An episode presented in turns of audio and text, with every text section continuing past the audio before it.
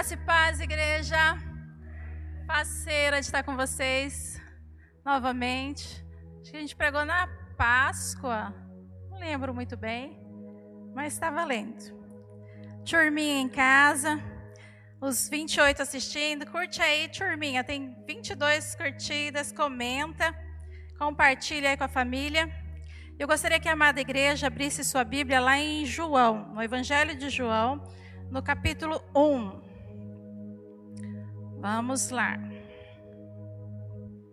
Antes a gente tinha um baita púlpito e a gente espalhava coisas. Agora esse aqui é pequenininho.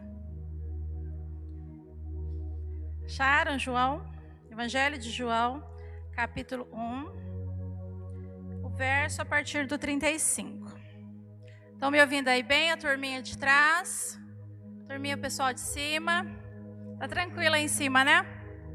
Beleza. Povo da escadaria povo da porta. Pode colocar, por gentileza, irmão. Uh. Vou ler contigo aí, tá? 1,35. No dia seguinte, João estava ali novamente com dois dos seus discípulos.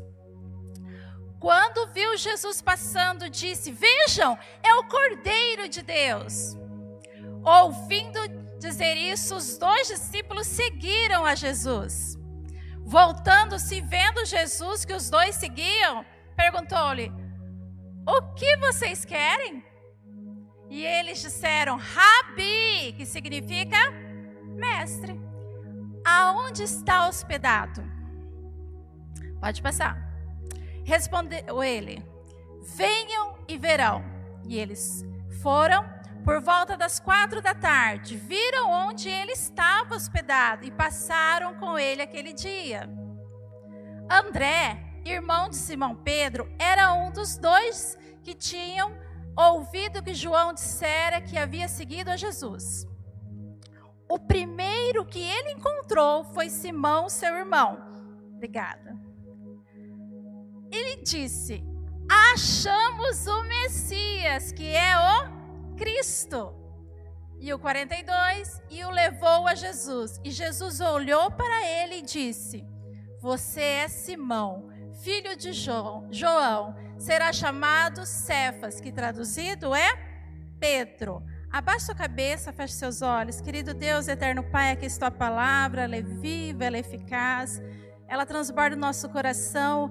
E agora a gente quer aquelas pérolas, aquelas entrelinhas, aquilo que o Senhor estava ministrando ali para os seus discípulos, o que o Senhor deseja aqui para a tua igreja nesse momento, Pai que realmente venha a água viva do trono do céu, passa pelo altar e passe pela tua igreja. Nós te imploramos e nós te agradecemos porque tu é Pai amoroso, Senhor. Ministra sobre a vida de cada pessoa aqui dentro do templo, nas suas casas, que os anjos estejam, Senhor, guardando, que o Espírito Santo possa estar falando, Deus, e que nenhuma ação do inimigo, Senhor, seja, Pai celestial, nesse momento, seja todas repreendidas em nome de Jesus. Acalenta o nosso coração, nos dê paz, nos dê entendimento da tua palavra, nos dê gosto de aprender mais de ti, Pai. Em nome de Jesus, amém. Queridos, é muito interessante esse texto. E o tema da mensagem é Onde tudo começou. Onde tudo começou, começou aqui, o ministério de Jesus. Pensa você, o povo está há 400 anos esperando uma profecia, no silêncio profético. E aqui mais ou menos 430 anos, porque a gente sabe que Deus falou lá com Zacarias que ele ia ter um menino, e aí nasce quem? João Batista, seis meses depois, a Maria fica grávida de Jesus. Então aqui, João Batista, depois de 430 anos, você lembra alguma coisa parecida com essa data, assim, com esses números? Alguém lembra? Ah, pastor Raimundo, não vale. Quem mais lembra alguma coisa? 400 anos de escravidão, mais 30 que ficou lá com José. Alguém lembra? Ah, já levantou mais uma mãozinha ali. Povo lá no Egito. Ficaram 430 anos, que 30 ficaram com José. E aqui também eram 400 anos, até a primeira profecia, mais 30, porque a gente vai falar sobre o batismo aqui, não foi? Que João batizou Jesus começou o ministério com 30 anos. Então, mais ou menos isso. Olha as referências da palavra de Deus. O povo estava ansiando, procurando, cadê esse Messias? E aqui nós estamos é, no Rio Jordão. E os nossos personagens viajaram mais ou menos é, 38 quilômetros, 7. Deve contar esse vírgula 7, então eu falei também da Galiléia, eles moravam lá no norte de Israel, na Galiléia, e eles desceram 38,7 quilômetros para o Rio Jordão, porque eles estavam ouvindo que existia um certo profeta que pregava sobre arrependimento. Calma que a gente já vai ser arrebatado outra hora. Agora que é para se arrepender primeiro. E eles estavam, e ele estava pregando. E aí dois amigos que estavam buscando muito. Eles faz, fizeram essa viagem. E a Bíblia vai falar aqui que esses dois discípulos provavelmente estavam no batismo de Jesus. Provavelmente eles estavam seguindo João Batista. Quem é esse João Batista? O povo lá de Jerusalém mandou subir lá o pessoal para perguntar: quem é você? Você, se você ver uns versos antes, você é o Cristo? Você é Elias? Você é um profeta? E o que ele falou dele mesmo? Nada, eu sou só uma cana que balança no deserto. E aqui começa tudo. E esses dois discípulos, quando a gente vê aí no verso 35, no outro dia, após o batismo de Jesus, estavam seguindo a João. Eles tinham fome e sede da palavra. E eu te pergunto nessa noite, o que te trouxe aqui na, na igreja? O que te trouxe a colocar no YouTube, no canal da igreja? Ah, não sei, eu estava escalado. Ah, eu me acostumei a vir aqui. Ah, minha mãe me trouxe, meu esposo me trouxe. Ah, eu acho legal estar tá aqui. Mas o que te fez sair de casa e andar alguns quilômetros, metros aqui de, da minha casa, dá dois quilômetros? O que te fez, de repente, ligar a televisão e escutar? Qual a motivação do seu coração nessa noite? Eles queriam encontrar o Messias. Eles estavam buscando a verdade. Era inédito profecia naquele tempo. E eles estavam ali. E eu acho interessante que eles pararam para ouvir o que João pregava. E eu fiquei pensando quantas vezes as pessoas se aproximam de mim Agora, no caso, como João Batista. Eu tenho a palavra, porque ele estava com a palavra. Será que eu estou passando a palavra do Messias para essa pessoa? Em momento algum, João colocou acima. Não, eu sou o primeiro profeta de 400 anos, né? Dá um, o meu nascimento foi anunciado pelo anjo. Eu vivi um tempo de preparação. Eu sou nazireu de votos, quer dizer que não podia cortar o cabelo. Não, todo momento ele apontava para Jesus. Se você vai ver no verso. Ah, ventiladorzinho de Jesus.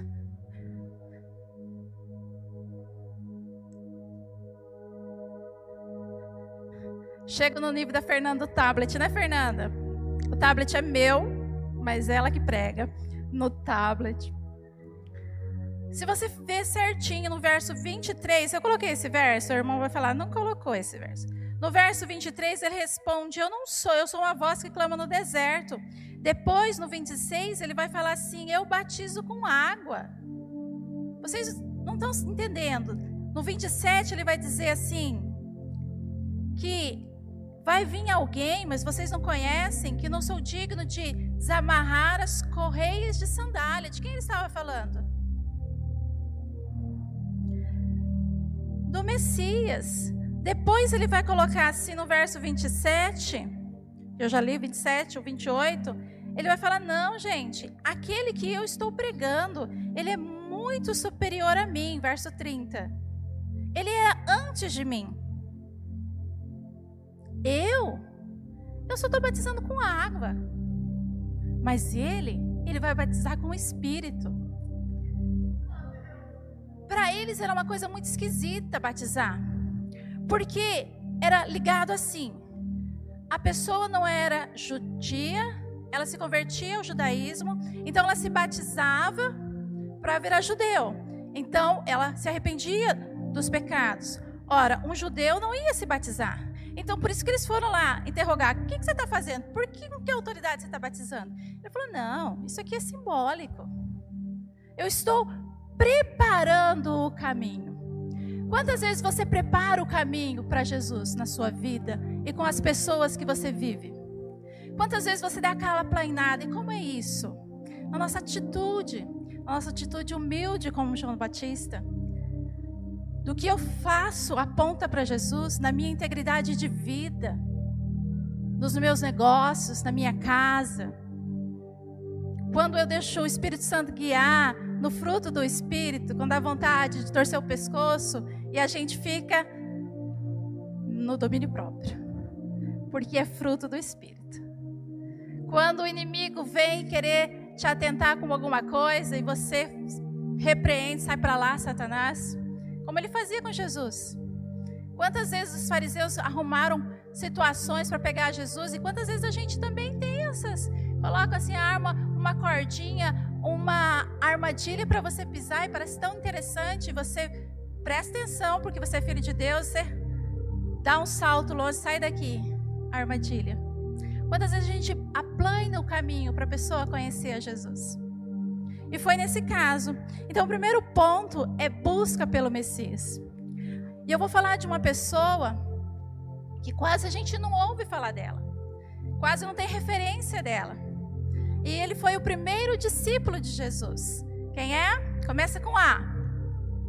Hã? André, tem que saber, André. Você sabe o que significa seu nome, rapaz? Sabe? Homem forte, viril, corajoso não deixe ninguém tirar essa identidade sua. Quando o mundo fala outra coisa, você sabe que a identidade é ser forte, ser corajoso no Senhor. E essa era a identidade de André. Ele teve vontade, ele foi buscar o Messias. A gente acha que caiu das nuvens. Eu sempre trabalhei com as crianças e eu me achava tão, é, como fala, carnal, porque Jesus ia lá jogar, ele fazia multiplicação de peixe, chamava os pescadores, os pescadores iam, e eu falava, será que eu faria a mesma coisa? Eu me sentia até culpada, né, por isso. Porque, gente, será que fosse comigo eu servia Jesus? Mas a gente não vê o contexto antes. E aqui é o começo de tudo. André teve o primeiro passo. Ele saiu da sua casa, ele viajou, ele deixou seu negócio lá. Ele tinha, ele, ele nasceu em Betseba. Aí eles mudaram. Falei certo, Betsaida eles mudaram para Cafarnaum, que era uma cidade maior, do outro lado do Mar da Galiléia. Ele tinha um negócio de pesca com seu irmão. E aí, com o pai e com mais dois, que a gente vai conhecer daqui a pouco. Eles eram empresários. Mas eles ouviram falar que tinha uma voz que clamava no deserto. E eles desceram, pegaram uma empreita. Você veio buscar o Senhor? Você veio com esse coração de encontrar o Messias? Olha que interessante, um veio com fome e sede, 30, vamos arredondar para 39 quilômetros de viagem. Hoje é rapidinho, mas acho que deles ia demorar um pouquinho, a pé. E ele vai à busca do Messias, e ele senta, e ele compartilha com, com João, e João vai falar sobre Jesus, e não é pouco, e no outro dia eles voltam de novo, e a Bíblia fala aqui quando João escreve, o outro discípulo era João, então André e João. Você sabe que João ele não se fala de si mesmo, ele fala o discípulo amado, o outro discípulo. Mas aqui os dois discípulos eram André e João. E aí eles estão lá conversando com João, e João está falando do discípulo. De repente, quem aparece em cena? Jesus. E ele dá um grito e fala: Ó, oh, ó, oh, no verso 36. Quando ele viu Jesus passando, quem que viu? João, né, porque os outros ainda não conheciam, ele apontou para Jesus e diz: Vejam, é o Cordeiro de Deus. Lá no verso 29 ele fala: Vejam, o Cordeiro de Deus que tira o pecado do mundo. Para um judeu, isso tinha uma importância muito grande. Eles sacrificavam de manhã e à tardezinha um cordeiro para limpar o pecado do povo. Quando diz que esse aqui é o Cordeiro de Deus, que não precisa mais ninguém morrer, que não precisa sacrificar mais nenhuma vida, porque o próprio Deus vai se sacrificar, realmente eles entendem a mensagem e deixa João falando sozinho. Ele segue imediatamente. E eu acho interessante que eles estão lá seguindo Jesus, Jesus vira e fala: E aí, o que, que vocês querem? Se Jesus te perguntar nessa noite o que você quer, qual é, seria a resposta do seu coração? Qual é a minha resposta? Ai, Jesus, eu quero uma casa, eu quero um namorado, eu quero um carro, eu quero uma roupa nova. O que, que a gente falaria para Jesus? O que você quer? Eu acho interessante que nosso Jesus sempre ele pergunta o que quer. Se vem um cego, ele pergunta: o que você quer? Você fala, mas é lógico, ele vai querer ver. Não, ele quer saber do coração. Jesus é profundo. Eu posso te ver sua roupinha bonitinha, mas Jesus já está vendo seus pensamentos. E ele te pergunta nessa noite: o que você quer hoje? E eu acho bonito que eles falam assim: aonde você mora? No original é onde o Senhor mora.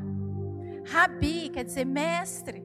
Eles já reconheceram a autoridade de Jesus. E aí Jesus é muito lindo porque ele não rejeita ninguém. O ministério ainda estava começando. Ia começar. E ele diz assim: vem, vem ver. E eles foram. E o texto deixa muito claro, por isso que é uma evidência que é João, porque esse texto foi escrito 60 anos depois, então tinha que ser uma testemunha ocular para lembrar a hora certinha. Mateus foi ocular, Marcos, Lucas juntou o material. E João fala certinho. Ele escreveu esse livro mais ou menos 85 a 90 depois de Cristo. Foi o último evangelho para fortalecer a igreja. E aí ele fala às quatro da tarde. Bom, às quatro da tarde aqui é legal. A gente vai tomar um cafezinho, a gente passeia. O toque de recolher agora está às oito, então dá tempo de você conversar um pouquinho, um bocadinho e voltar. Se a gente cumprir certinho o toque, né? Que a gente tem, tem, tem gente que tem furado aí. Mas para o judeu não tinha essa história de furar. Seis da tarde acabava o dia. Seis da tarde, acabou-se. O toque de recolher deles era mais cedo. Então, quanto tempo que ele tinha para ficar com Jesus? Meus universitários? Duas horas. Duas horas. Eu quero te conhecer, Jesus, conversando com Jesus. E aquele tempo com Jesus foi tão agradável que ele saiu muito entusiasmado. E eu te pergunto, o que você tem feito com o seu tempo? Você tem passado um tempo com Jesus? Você tem buscado a Ele? Primeiramente, o passo é da pessoa de querer Jesus. E aí ele vem de encontro com essa necessidade do ser humano. E agora, para seguir a Jesus, para seguir o Messias, eu preciso de tempo com Ele. Senhor, que o Senhor deseja na minha vida? E eu vou descobrir aonde isso? Na palavra, porque assim como se a igreja primitiva precisava de evangelhos para eles fortalecerem a fé, e eles eram ali presentes, quanto mais nós, quantos anos depois? Não precisamos saber dos passos de Jesus, não precisamos fortalecer, precisamos às vezes muito procurar no original livros que vão explicando a como viviam naquela época para você entender o contexto, para você reconhecer o amor de Cristo no sentido da história mesmo. Porque eu acho legal quando a gente vai ver a arqueologia bíblica, não que eu duvide do meu Jesus, mas a arqueologia bíblica é tão legal, porque vai materializando os pontos.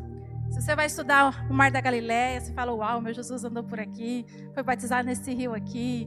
Sabe, quando você vai procurar, nós assistimos vários canais sobre lá onde Jesus andou e fala, uau, meu Jesus comeu aqui, pregou o Sermão do Monte aqui. Então vai contextualizando a fé. E aqui ele teve um tempo com Jesus. Qual tem sido o seu tempo com Jesus? Você realmente quer conhecê-lo mais e mais? Se aproximar dele mais e mais? Então a gente precisa de tempo de palavra e tempo de oração. Aqui na igreja é um pequeno tempo que a gente se reúne, mas eu preciso ter igual André e João, um tempo sozinho. Olha que delícia! Antes de começar tudo. Eles tiveram um tete a tete com Jesus, sentaram lá na casa de Jesus, os dois. E eu fico pensando, será o que, que Jesus falou? E João não escreveu essa parte. E ele saiu tão entusiasmado dali, que ele correu e quem ele encontra? Seu irmão Pedro. E aqui o Simão Pedro, que era ainda conhecido como Simão, André, chegou nele e a Bíblia fala que era um primeiro, e ele é conhecido como primeiro discípulo, e ele fala assim: Simão, nós achamos o Messias. Isso quer dizer que eles estavam procurando, eles estavam procurando Jesus. Quantas pessoas estão procurando solução na vida? Quantas pessoas estão procurando Jesus? Às vezes não sabem que estão procurando Jesus no sentido assim: eu preciso de algo que preencha o meu coração. Eu, pre eu, preciso de algo que preencha esse vazio. Comida não preenche, dinheiro não preenche, família não preenche. O que preenche é Jesus Cristo. E assim como André, cheio da palavra, ele correu e compartilhou com seu irmão. Achamos o Messias. Ele compartilhou a boa nova, ou as boas novas do Evangelho, o que ele tinha ouvido de Jesus. Vem aqui, vamos lá. E ele falou que achou, mas o que, que ele fez? Ele levou até Jesus. Ele não pensou duas vezes. O que é bom para mim é bom para você também.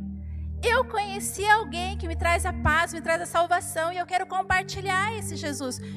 Como o mundo está carente de Jesus hoje. As pessoas estão reclusas, as pessoas estão ficando doentes emocionalmente, no espírito. Eu não posso estar 24 horas, mas Jesus pode. O Espírito Santo pode trazer alento, trazer a esperança, a salvação, a libertação, a esperança nesse mundo. Compartilha, assim como esse discípulo que não é direito lembrado no sentido assim, Pedro, depois, no seu primeiro discurso, pós é, é, Pentecoste, só 3 mil almas se converteram. Quem levou até Jesus? Seu irmão André. André foi um discípulo fiel até o fim. A gente tem pouco material dele em Atos, mas diz a tradição que ele foi pregar no sul da Rússia, na Escócia, e ele morreu dia 30 de novembro de 60 depois de Cristo. Ele morreu na Grécia porque ele pregou e uma esposa de um governador se converteu e ele ficou muito bravo e falou para colocar ele na cruz. Só que a cruz era em forma de X e não pregaram eles, amarraram. E ele ficou dois dias ali pregando ainda a palavra. Até o último suspiro, André foi fiel. E você quase não vê falar sobre o André. Porque ele é daqueles crentes que trabalha formiguinha, mas que o resultado lá na frente é gigantesco. Existe um país que a bandeira é a cruz de André, que é onde ele pregou o evangelho, que é a Escócia. Paulo, é, Pedro, se não fosse o irmão dele, levar ele a conhecer Jesus, Claro que Jesus poderia ter um dos meios, mas o irmão estava do lado. Não preciso fazer coisas mirabolantes para falar do Evangelho. Vou pregar quem está do meu lado, está próximo. Meu irmão, minha mãe, meus parentes, com quem eu convivo. Hoje tem as redes que eu posso compartilhar o meu Jesus. Ele mudou a minha vida. Eu acho tão lindo que quando Jesus olha para Pedro, ou no caso aqui, Simão, ele fala assim: Você é Simão, filho de João. E você vai ser chamado de Cefas ou Pedro. Quando Deus olha para a minha vida e para a sua vida, Ele não vai olhar como eu estou. Às vezes a gente se sente tão pequeno, tão inferior, tão cheio de cicatrizes e fala: Jesus não vai me aceitar. E quando Jesus olha para mim, olha para você, ele olha o que você vai ser lá na frente, o seu potencial.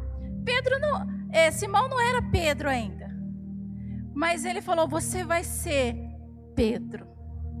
Porque Jesus já tinha visto lá na frente o que Pedro se tornaria, um dos líderes da igreja. Então venha a Jesus sem medo. Ele já tem traçado a sua vida. E ele vê o potencial que você pode ir lá na frente. João pregou arrependimento. O primeiro sermão de Jesus foi sobre arrependimento. Arrependa-se. Pedro, lá em Atos, eu acho muito lindo, no primeiro sermão dele.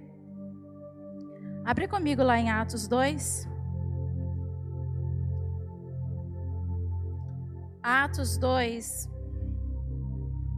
38.